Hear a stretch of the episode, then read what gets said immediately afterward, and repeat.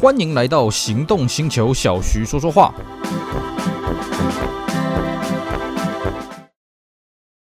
当驾驭渴望可以无限延伸，当热血跑魂可以尽情释放，你是否愿意一起同行？Honda Fit e:HEV 连续两年荣获省油风云榜 Number One，本月入主优惠再升级，高额零利率，轻松月付八八八八，再享五年延长保固。Fit e:HEV 节能王者，全台 Honda Cars 欢迎莅临鉴赏。Honda。Hello，大家好，我是 Celsius，非常高兴呢，又在这边跟大家空中聊聊天。今天呢，我们来聊一个大家应该都会很有兴趣的话题，我们来聊聊日本的警车。好的，我相信在开车、在玩车的各位呢，听到“警车”这两个字呢，哎，可能不免这个心中啊，呃，升起一股微妙的情绪啊。这个呃，具体是什么情绪呢？当然因人而异了啊。基本上呢，在台湾呢，我们开着车子呢，最不喜欢遇到就是警车了啊，因为通常遇到警车，尤其他把你拦下来的时候，哎，绝对不是什么好事情啊。但是呢，在这个我们出国观光的时候呢，哎，看到这个日本的警车啊，总是令人很羡慕啊。尤其是呢，各位，如果你有在收藏这个什么托米卡啦，有在收藏一些。一比十八的模型车呢，我相信你一定知道，日本有很多所谓跑车级的警车啊、反观在台湾了啊，这个跑车的警车，我看以台湾这边的民土风情来讲啊，是绝对不可能出现的啊。这个出现了之后，一定被人家骂到爆的。可是呢，为什么在日本会出现这么多跑车的警车呢？到底这些日本的警车它的由来是什么呢？哎，我们今天就来跟各位好好的聊聊日本警车的故事。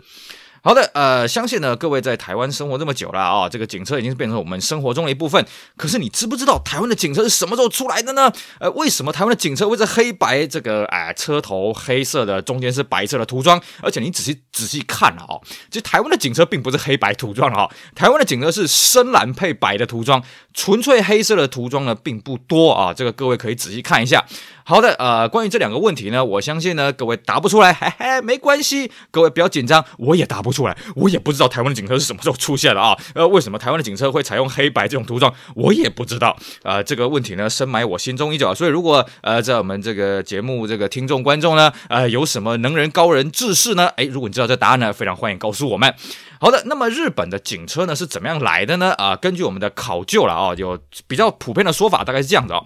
日本呢，这个最早了哦，并没有所谓的这种黑白巡逻车这种概念啊，并没有。但他们有警察的配车，有，只是这种警察配车呢，它主要不是拿来巡逻的哦。警察车被拿来作为巡逻呢是，主要是一九五零年的那个时候。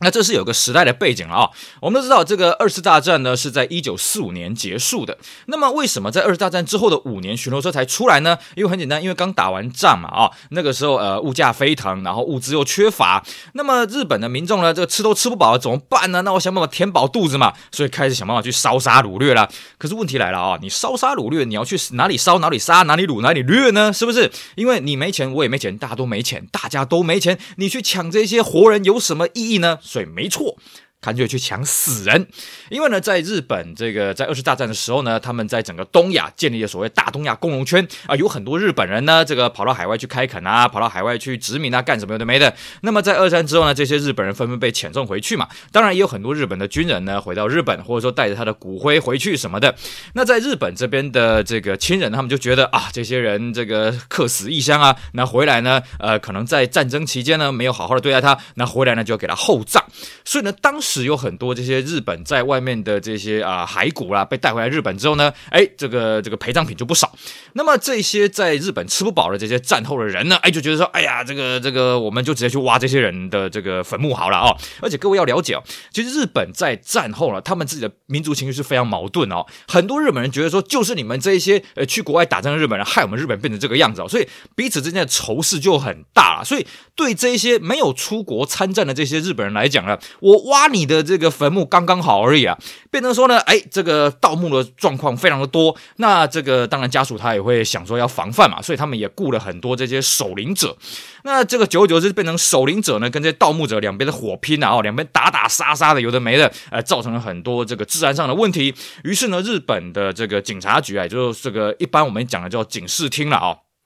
警视本厅呢，他就决定说，哎，那我们应该要派一个巡逻车在这个墓地这边来做一个巡逻，并且呢，因为墓地是在荒郊野外嘛，啊，你要叫支援什么的不方便，所以呢，这个车子一定要配备这个所谓的无线电。于是呢，在一九五零年的这个年中的时候呢，我们找到的资料了啊，那个时候配备了三台的这个巡逻车啊，在这个日本警视厅了。那我们一般要跟各位讲一下哈，警视厅这种东西呢，就是所谓的日本东京都的警察了啊，这个。率先配备，因为它这个资源最多嘛，哦，配备了三台的警车了，哦，那那个时候呢，警车是什么样的车呢？卡车。哎，各位一定会很好奇，为什么是卡车呢？因为很简单，当时啊，我们讲过，当时他为了要巡逻需要无线电嘛。那个年代的无线电长得多大呢？啊，这个跟我们一般所谓的拐拐这个差太多了啊！拐拐也是进化不知道第几代型了啊。那时候的无线电呢，不多不多，三百公斤重。你一般的轿车啊，这个压下去就扁掉了。所以那个时候一开始他们用的时候是卡车了啊，像这个日产的卡车啦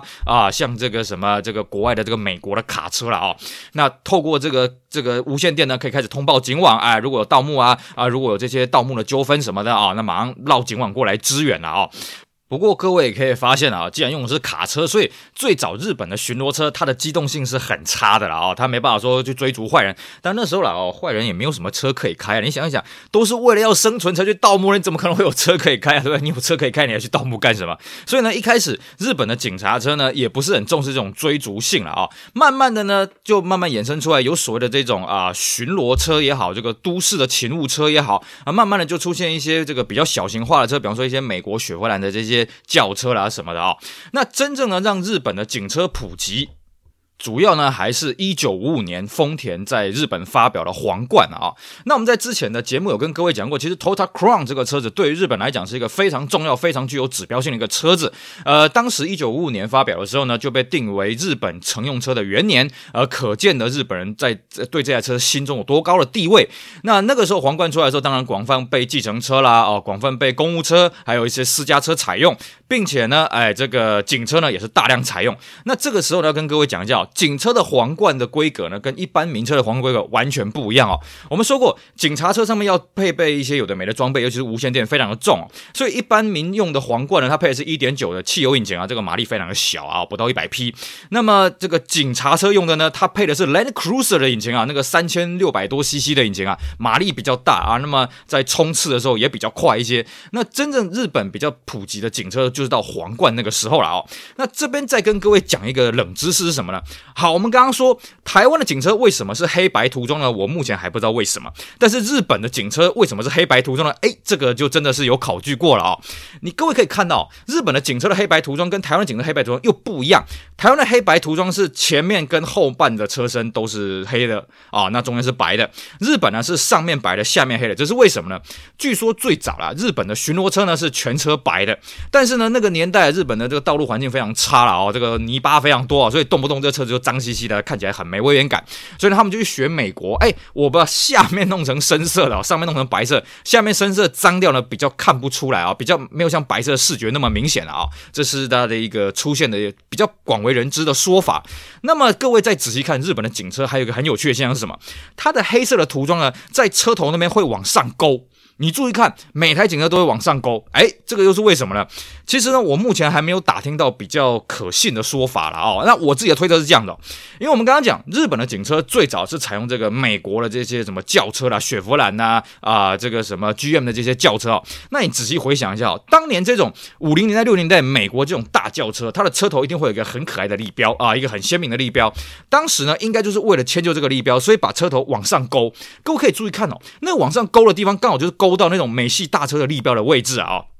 可是呢，你再仔细观看一下，其实不是每台车都有做这种勾的啦啊。像比方说面包车、厢型车那种警车呢，通常它的车头那边就不会这样勾起来，甚至还有看到往下凹的啊。所以具体到底为什么会这个勾起来呢？我也真的不是非常的清楚啊。这是顺便跟大家补充一下。那么有了皇冠这台车子让日本的警车普及之后呢，所以也可以跟各位呃呃各位也可以理解到为什么皇冠这个警车呢在日本是历久不衰了啊，一直到现在啊最新款的皇冠呢啊这个陆陆续续都被采用为警车了。当然，日本警察它有一个默契，就是怎么样呢？通常它采用的皇冠警车都是在后期的时候才去采用啊。所以各位可以注意看哦，每一代的皇冠警车在日本服役的时候，不是说哦新车最新车型一出来马上看到日本警车，通常不会，通常都是它中期小改之后再去这个提啊、再再出现这个警车了啊。当然，日本的警车呢，除了这个皇冠为这个大宗以外呢，过往还有所谓的这个日产的 Cedric Gloria 啊，甚至是这个 Skyline 啊啊，这个 Toyota 的 Mark II 啊，这都是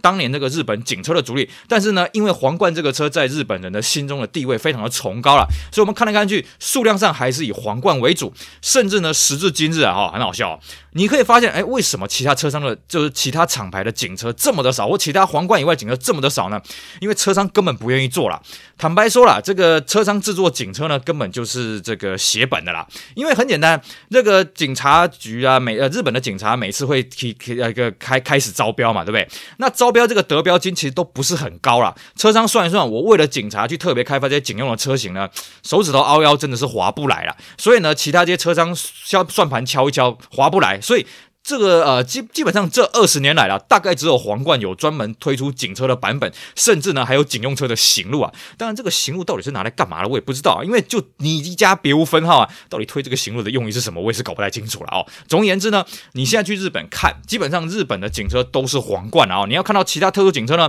不是说没有啊，但是这个数量很少。毕竟呢，日本的警车的这个采买，它主要财源有三种，第一种叫做国费啊，就是日本政府统一买的，那通常这个买的都是皇冠了啊。第二种呢是什么县费？呃，我们要先跟各位讲哦，日本的县啊、跟这个我们一般华人的那个县的概念是不大一样哦。日本的县相当于我们一个省，比方说神奈川县，你可以把它解释成神奈川省。各位你去看神奈川县，它的英文翻译叫什么？Kanagawa Prefecture。Kanagawa 就是神奈川的发音了啊、哦。Prefecture 其实你翻起来应该叫做省的这种概念了啊、哦。那基本上就是这个省政府它直接去买的。那第三种来源是什么？送的啊、你一般我们看到这种跑车警车，基本上。一大堆都是送的啊，因为他省政府的预算也没那么多，我买一台跑车警车，我可能少买了几台这个丰田嘛，对不对？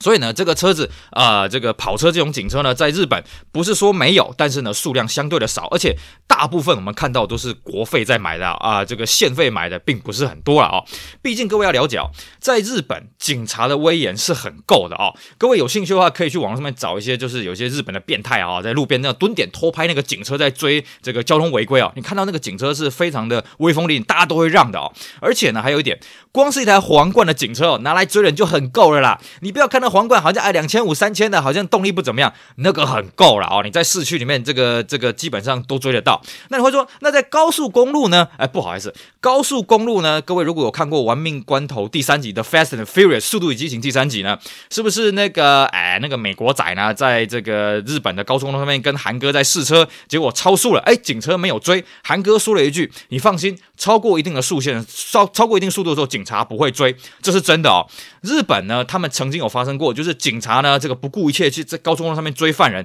结果车毁人亡。所以呢，他们里面就有一个内部规定，基本上你车速超过，比方说一百五或是一百八，他就不追了啊。我听到的数字大概是一百八，为什么呢？因为我们知道日本的车子它有两个这个限制啊，第一个就是马力两百八十匹，但两百八十匹这个只是他们的自主规范啊，在二零零五年的时候已经解除了。另外一个就是什么呢？另外就是日本车的速限一律都是一百八，不管什么车。哪怕你是 G T R L C 五百，对不起，表底就是一百八而已哦，不能再开上去了。那么日本的警车呢，基本上没有这个速限哦。我们有看过那个有一台这个 NSX 捐捐捐赠的了啊、哦，那个表底是两百八十的哦，那跟日规的不一样。但是呢，日本警察基本上一个默契就是，如果你开超过一百八的话，他是不会追的啊、哦。一百五以上他会考虑要不要追，因为他觉得没有意义啊、不然就是用围捕的方式，不然这样太危险了。所以呢，对于日本警察来讲，你拿这些跑车的警车呢，其实威吓的作用比较大了哦，大部分都是在这种啊检阅的时候啦，呃，或者是这种交通安全活动的时候宣导的时候摆出来啊，告诉大家啊，你不要乱违规啊，我们有这些这些神兵利器啊，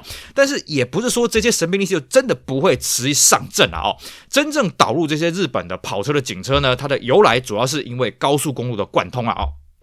这边要跟各位讲一下，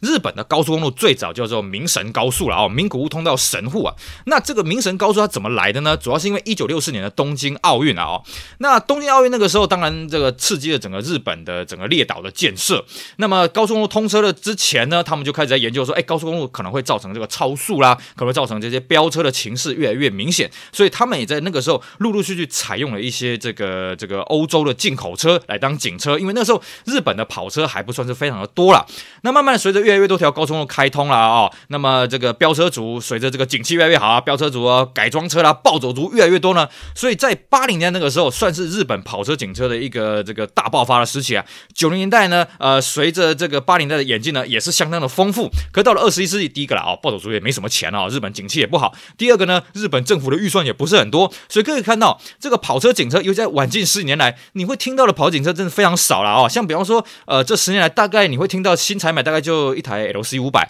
啊，一台这个这个 R 三五 GTR，那么还有这个什么三七零 Z，那基本上这一些了啊，除了我刚刚讲三七零 Z 以外，这都是捐的啊。日本的政府基本上他这几年已经很少主动去采买这些跑车了啦，这也是因为他根本是没有用武之地啊。他除了只是在那边火力展示以外，那么其实这个实际上阵呢，用皇冠来就已经很够用了啦哦。而且呢，还有民众的观感可能也不太好啊，你日本警察开这么好的车子干什么的没的？当然了，我必须讲啊，日本的民众对于警察的这个威严啊，比起像在台湾这边呢啊，算是好很多了哦。呃，不会像这个台湾这边那个警察呢，感觉好像没什么地位一样。在日本的警察其实还算是蛮受尊重的一个职业啦，甚至在这个三一这个海啸的时候呢，啊，曾经有一个海边的城市有一台警车呢，它沿街广播就是请大家撤离，请大家撤离。那么后来呢，海啸来了，那这台警车也被冲走了。等到呢发现了这台警车的遗骸之后呢，啊，这个当地的民众就自发在那边设了一个纪念碑啊，一个这个勉强看得到车壳那条皇冠的警车呢，哎，每天都有人去送酒啦，啊，去上香去祭拜啦，感谢这个警察哦，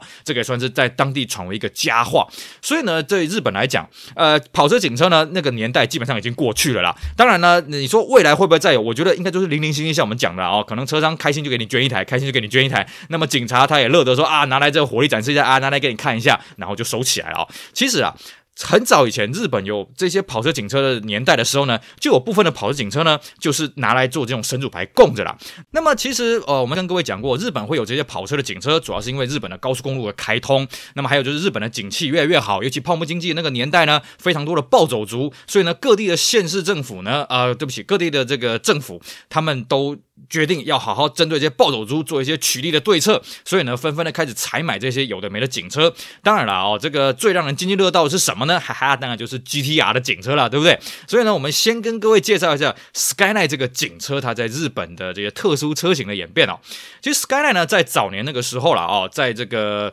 呃日本推出的时候是一九五七年啊，所以它是日本呢啊、目前为止还在生产第二老的车系，第一老的车系是皇冠一九五五年。那么一九五七年一开始 Skyline 出来的时候，并没有听说过什么警车了啊，Skyline 真正走入警车呢，大概是要到这个大概第三代的车型，有所谓 C 十的那个时候。当然那个时候 GTR 并没有警车啊，那个时候 GTR 是一个神一般的存在，而且那个时候的警车也只是一般普通的版本，那也就是最阳春的那种一般市售车、一般民用车的那种版本而已。那么 Skyline 正式开始变到这种性能版本呢，主要是到 R 三十跟 R 三一那个时候，才慢慢的有一些比较性能化的这个警车出现了啊。但真正扬名立万什么？R 三二 GTR，不要怀疑。那个时候呢，R 三呢刚推出 GTR 之后呢，震撼整个车坛啊！因为在这个一九七三年，这个第二代的 GTR 就是 KBGC 一一零 GTR，它因为石油危机的关系停产了。那么一直到一九八九年，这十六年来呢，日产的 GTR 是完全没有推出的啊、就就算你在这个 R 三一有看到它尾啊，这个最后期有所谓的 GTSR，那只能说是啊、为了 GTR 做一个暖身铺路的一个车型。真正的 GTR 在一九八九年复活，所以那个时候呢，造成了车坛非常大的震撼。而且呢，这个车子在在追 GTC 呢横扫千军，不要讲，他跑去澳洲呢那个什么 basrust 比赛呢也是无敌啊，所向披靡啊，甚至呢那个澳洲还为了他去更改规则，让他没办法继续参赛啊。所以 R 三的 GTR 在当时日本人的心中是非常非常崇高的地位。嘿嘿，这个时候呢，这个日。日本有关的这个警示单位呢，哎，就开始采用了 R 三的 GTR 来做这个警车。我记得最早啦，我们看到那个八卦的情报，最早是大概一九九一年、九二年的时候，有人在路上目睹了 R 三二的黑白巡逻车啊，哇，这个是震撼整个日本的这个民众啊，哇，竟然有这个车子，而且呢，这个车子出来，其实它真的起到了很大的这个震慑的作用，因为对暴走族来讲，R 三的 GTR 是一个崇高的存在，就像你去看这个头文字 D 啊，头文字 D 不是这个啊，一开始是对这个高桥良介嘛，哦，这啊高桥启介这个 FD 嘛，第二次对的就是中里义的 GTR。中里义的那个 GTR 呢，它就是标榜说这是最快的 R 啊，这是最强的日产啊、日本国产的跑车。所以呢，当时 R 三的 GTR 变成警车的时候，这对于暴走族的震慑力是很大的啦啊、哦！毕竟那个时候，呃，泡沫经济还在巅峰嘛，泡沫经济在一九九三年彻底瓦解，九一年到最巅峰，九三年彻底瓦解。所以呢，R 三的 GTR 的警车就在那个泡沫经济最巅峰的时候出现了啊、而且呢是好几十台啊、哦，数十台啊、哦，包括像茨城线啊、静冈线、神奈川线、大阪都有了、哦。那最早配置是神奈川线，一九九一年就配置啊、哦。那么这个车子呢，还是国费买的哦，不是神奈川线县费买的哦。那么那一台呢，据说已经服役超过五十万公里，因为它每一天开都要开五百公里啊，就是。在高速路上跑来跑去，跑来跑去了啊、那甚至呢，还有几台 R 三的 GTR，它配的是车头的后视镜啊。各位，你不要怀疑哦，日本其实在九年代有很多警车，包括跑车警车呢，它配的还是在车头的后视镜，包括像什么三千 GT，就是日本叫做 GT GTO 了哦，还有这个什么索瓦拉哦，就所谓的 SC 四百、三百这个车子呢，它配的后视镜都在车头，因为这种车头后视镜对警察来讲，他们在抓距离，他们在这个切换车道呢，比较动作比较快，而且呢，这个死角比较少，这是他们的说法。那么 R 三呢，除了有这个 GTR 警车以外呢，当然也有这种阳春的版本啊，一般的这种巡逻车也是有的。很好玩的是呢，那下一代你说 R 三的 GTR 在全国配了数十台，那么 R 三三是不是在全国都有呢？不好意思，R 三三相对少很多了哦。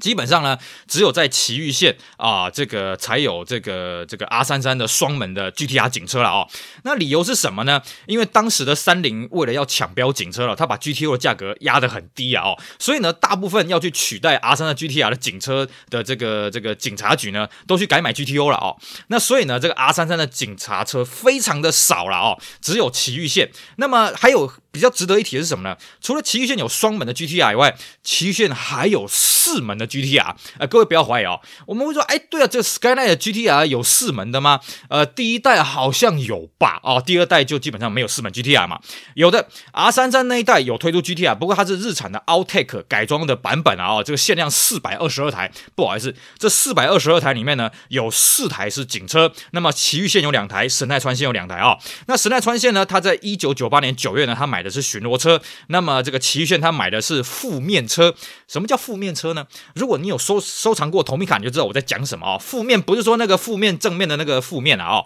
讲的是那个包覆的覆，也就是呢，呃，日文叫做 fukumen 啊，意思是说它是伪装车，它外观跟一般名车一样，但是呢，啊、它还是可以取缔你啊，就是我们一般讲的叫隐形战车了哦。那埼玉县呢，基本上它它的车子，它的四门 GTR 是隐形战车哦，那个时候也是轰动整个日本车坛啊，所以大家都觉得，哦，你在高速公路。上面看到有那个四门的 GTR，你要小心一点，然后可能是呃在跟着你，准备要跟你做违规取缔的哈，要要特小心注意啊，并且呢，网络上还有流传那台车的车牌啊，当时不是网络啊，就是这个呃这个业界还有流传那台车的车牌，所以呢很好玩。埼玉县那一台负面车，其中还有一台呢，后来要换过车牌，就是为了掩人耳目了啊，继续执行他的勤务。那么到了 R 三四的时候呢，GTR 警车又开始复活了啊，这个也蛮好玩的。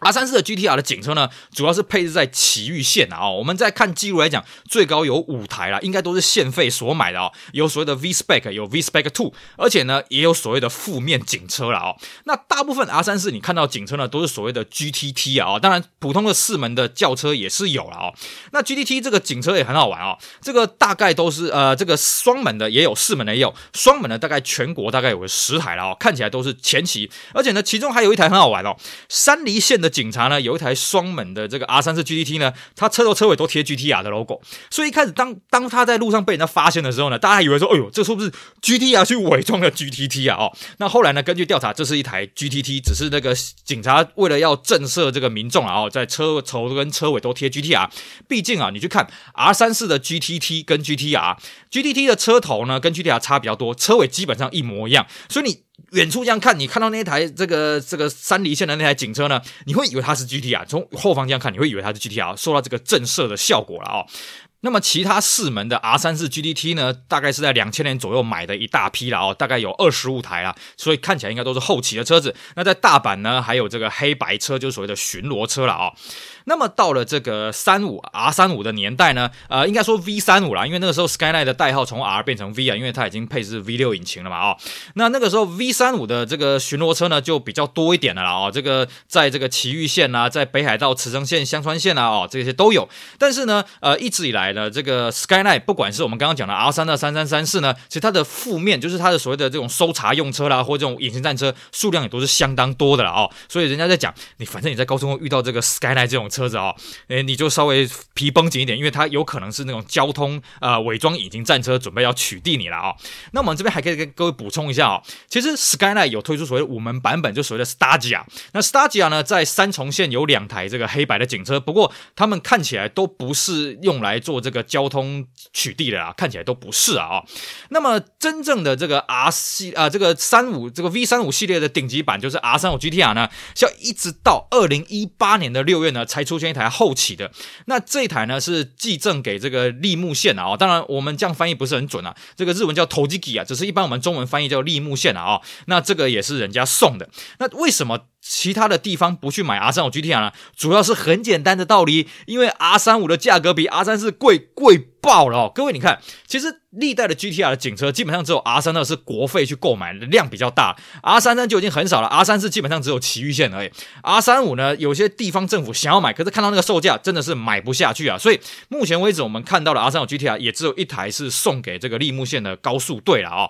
好的，以上呢是这个 Skyline 特别版的警车的一个演变啊、当然讲到这个 Skyline 呢，各位说，哎呀，这个 Skyline 警车扬名立万啊。但是呢，另外一款日产的警车呢，好像也是呃这个这个扬名立万啊。是什么车呢？Z 这个车子，哎，没有错。除了这个跑车系列，除了 GTR 这个由来由呃这个 Skyline 由来悠久以外呢，其实 Fairlady Z 这个车子在警察服役呢，呃这个历史也是相当的悠久了哦。我们这边也跟大家稍微简介一下啊、基本上啊，历代的 Fairlady 都有警车了啊、从第一代的这个 S 三十啊，当时在一九七零年的时候呢，警视厅啊高速本队呢就配了一台啊，主要也是这个取缔这个飙车族违规的行动了啊、那么到了它的性能版本 Z 四三二哦，这个车跟各位补充一下哦。当时啊，日产已经把另外一个日本的国产车公司叫做 Prince 啊，王子汽车把它给并购过来了。那当然了，这两个这个并购完了之后呢，两边的这个派系啊也是水火不容啊。尤其什么，好，你日产呢有这个 Fairlady，那我有这个 Skyline 啊，两边呢这谁也不服谁，所以呢两边的技师就互相亲尬。那这个日产的这个高层就啊，不要啦，我们大家都是一家人嘛，大家一家亲嘛，对不对？啊，我知道知道，你 Skyline 哈有所谓的 GT 啊这种性能版本，没关系没关系，那你把这个引擎借我哈，我把它塞到这个 Fairlady。上面就变成所谓的 Z 四三二了啊，但据说了，虽然它的引擎是同一颗了，但是调教之后呢，Z 四三二的动力表现呢，就是比 GTR 略略逊一筹了啊，有此一说。那么 Z 四三二当时出来的时候呢，算是这个 Fairlady 的顶级性能款了啊，算是一个精神神主牌啊。那个时候呢，哎。买了四台啊，在这个警视厅呢，买了四台配备到这个下面的高速高速本队了啊。那么甚至呢，后来也买了这个二点零跟这二六零 Z 啊，哦，这个也都是有配备下，而且基本上我们看到都是这种黑白巡逻车，所以它震慑的效果呢比较明显了啊。既然在震慑这边取得成效呢，所以再来下一代的 S 一三零呢，哎，又有这个警车出现了啊！主要是在神奈川的第一交击队有一台二八零 Z 啊，那这一台呢，我在怀疑是不是日产捐的啦哦，因为日产跟神奈川有很多地缘上的关系，而且这一台后来又回到这个日产的这个博物馆里面了啊。那么到了 Z 三一的时候呢，因为那时候暴走族这个疯狂出没了哦，到处都是暴走族，而且 Z 三一当时啊又是日本所有国产车里面马力最强的，所以为什么我们有说到说日本这个这个这个日本车商的马力自主规制两百八十匹呢，其实就是拿那台车 Z 三一的 Turbo 两百八十匹为标准去制定了。以后大家的马力呢都不要超过两百八十匹啊。那当然这个规制呢，在这个二零零五年呢被解除了，所以你现在可以看到日本也有那种三百多匹马力的车子哦。那么这个车子呢，呃，这个推出来之后，当然这个暴走族很很受欢迎嘛，所以呢，这个警视厅呢也好啦，或者是这各地的县政府呢，也都采买了很多啊，在这个全国各地去配置啊，而且呢很好玩呢，它这一批 Z 三，我们看来看去哦，都是在车头的后视镜啊，那种 A 柱的后视镜我目前还没看到。但是呢，到了 Z 三的，忽然 Fairlady 的警车忽然消失了啊，就跟我们刚刚讲的这个 Skyline，呃，到了 R 三三，忽然这个 GTR 警车消失了啊，为什么呢？因为呢，在 Z 三的来讲，它需要买的是二加二的版本哦，因为对于警察来讲，二加二比较好用。可是偏偏 Z 三它二加二版本是有配 T bar 天窗，那对于在做警灯来讲，非常的麻烦呐哦。而且同一时期，不要忘了我们刚刚讲了有所谓的 R 三二 GTR，所以大部分的警察局呢都是弄 R 三二 GTR 过来这个。这个当这个旗舰的这个跑车警车了，Z 三呢，我们看到呢，大概就只有立木线啊、跟这个神奈川线啊这边各有一台这个黑白车了啊、哦。那有人说了啊、哦，这个全日本总共有三台，而且都是这个国费导入的，不是县费导入，但是数量非常非常少了哦。那么到了这个 Z 三三的时候呢，前期我们没有看到任何的警车哦，只有在这个中期改款的时候呢，有一台这个那个 Nismo 版本哦，是日产的立木工厂送给这个这个立木线的高速队。对了啊，只有那么一台，我这样看来看去，搞不好是史上第一台哦，Nismo 的警车啊哦。那这台车子呢，主要也不是在出勤用啊，主要也是在这个震慑。所以各位可以看到，他领的车牌是什么？是号码是一一零啊哦。那日本的报警的电话就跟台湾这边一样，都是打这个一一零啊。所以呢，它主要就是火力展示。它基本上我们没有看到它在勤务什么啊，去拦飙车族什么，基本上没有看到了啊。那至于在最后一代的这个 Z 三四啊哦，那在二零一六年的三月呢，警视厅买了三台。那这三台的用意。是为了干什么呢？是取代警视厅原本的 R 叉八。哎，是的，没错，R 叉八这个警车呢，我们今天的时间的关系，我们来不及跟各位讲哦。我们之后节目会跟各位讲 R 叉八它警车的演变哦。那么这个 Z 三四这三台呢，很好玩，都是 Nismo 的版本，那分别配在高速队跟交通机动队了哦。基本上都是拿来取缔这个交通违规的。OK，好，以上呢是我们今天节目内容，跟大家聊一聊日产的这个特殊警车 Fairlady，还有这个 GTR 哦，就最为为为人津津乐道了。啊，这个同米卡啦，什么模型车也都出了很多哦。那目前呢，你在一些这个日本的这个重要的检阅室啦，或者一些交通安全的活动呢，偶尔还是可以看到这种。跑车的警车出来，哎，给大家拍拍照啊，给大家这个震慑一下了啊。其实这种警车我们必须讲哦，他们真正出勤的比例不高啦。除了 R3 的 GTR，我们说过有一台跑了五十万公里以外，基本上因为这种车子哦，它里面还要装无线电，还要装一些警报器什么有的没的，那个空间是非常小的，尤其是这个助手席的空间，那要挂一堆机器什么的，非常难坐，而且它里面高度很低啊。像 GTO 那个警车还被他抱怨说它车高太低，因为日本规定哦，交通警察执勤的时候要戴安全帽。保护安全，那你戴了安全帽之后，你要坐进跑车警车，哇，真的是活受罪啊！所以其实这个警车呢，这个评价都不是很高，对他们来讲啊，只要偶尔开出去亮相一下就好，所以里程数通常也不是那么的高了。那至于日本还有什么其他有趣的跑车警车？尤其我们刚刚跟大家提到，警视厅曾经买过了这个 R 叉八警车哦，R 叉七的警车呢，在日本也是有相当的数量啊。那我们这些有趣精彩内容呢，我们就在下一次继续跟大家好好的分享喽。以上非常感谢各位收听，也希望大家继续支持我们其他精彩的节目内容。我是 Celsius，我们下回再聊，拜拜拜。